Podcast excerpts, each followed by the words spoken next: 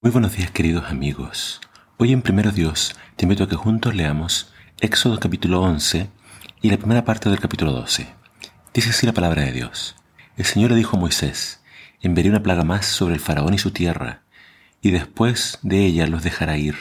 Es más, él estará ansioso de deshacerse de ustedes, y prácticamente los arrojará del país. Diles a todos los hombres y mujeres de Israel que pidan a sus vecinos egipcios joyas de oro y plata Dios hizo que los egipcios se mostraran favorables hacia el pueblo de Israel. Además, Moisés era un hombre muy importante en Egipto y era temido por los funcionarios del faraón y por el pueblo de Egipto. Moisés pues le dijo al faraón, El Señor dice, a medianoche pasaré por Egipto, morirán todos los hijos mayores de todas las familias de Egipto, desde el primogénito del faraón hasta el primogénito de la esclava que trabaja en el molino, y también morirá toda primera cría de animal. El llanto por la muerte de los primogénitos resonará por todo Egipto. Jamás antes ha habido una angustia similar, y jamás se volverá a ver nada semejante. Pero, ni siquiera un perro gemirá por la muerte de uno de los nuestros, pues ni personas ni animales morirán entre el pueblo de Israel. Así sabrán ustedes que el Señor hace distinción entre egipcios e israelitas. Todos tus funcionarios vendrán corriendo a mí, e inclinándose me suplicarán que me vaya con todo el pueblo. Entonces saldré y me llevaré a todo el pueblo de Israel. Luego Moisés salió muy enojado de la presencia del faraón.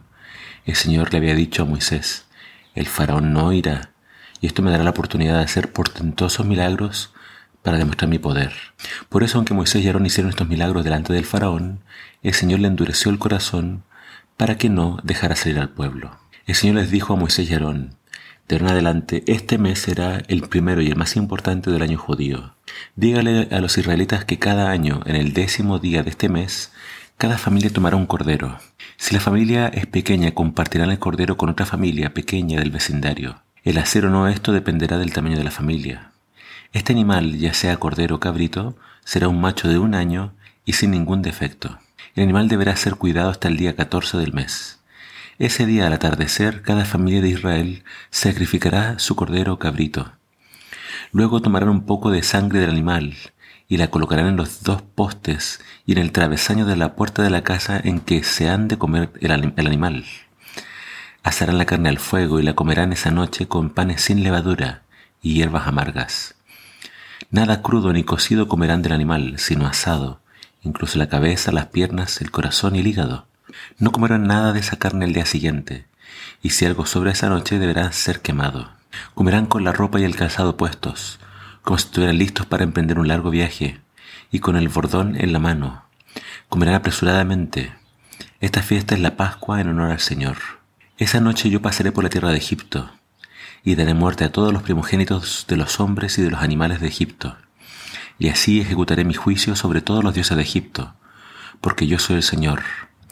La sangre que ustedes colocarán en los postes y en las puertas será prueba de que me han obedecido, y cuando vea la sangre, pasaré de largo y no destruiré a los primogénitos de ustedes, cuando castigue Egipto.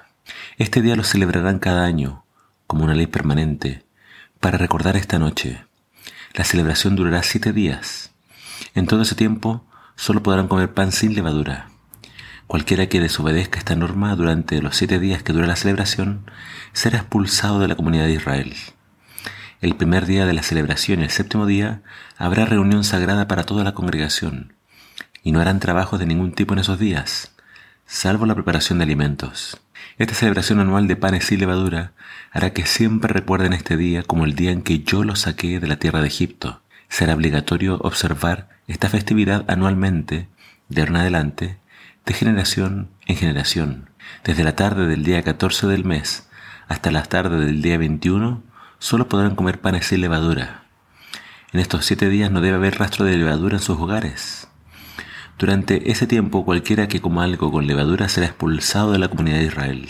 Esta misma regla se aplica a los extranjeros que vivan con ustedes y a todos los que hayan nacido en el país. Repito, durante esos días no deben comer ninguna cosa que contenga levadura. Solo comerán panes sin levadura.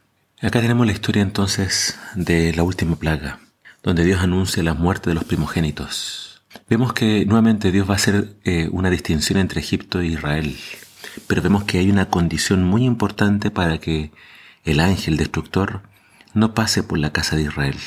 Ellos tenían que tomar un cordero, sacrificarlo, Tenían que con su sangre pintar la puerta, eh, el marco de la puerta, y cuando el ángel pasara y viera la sangre, entonces pasaría de largo.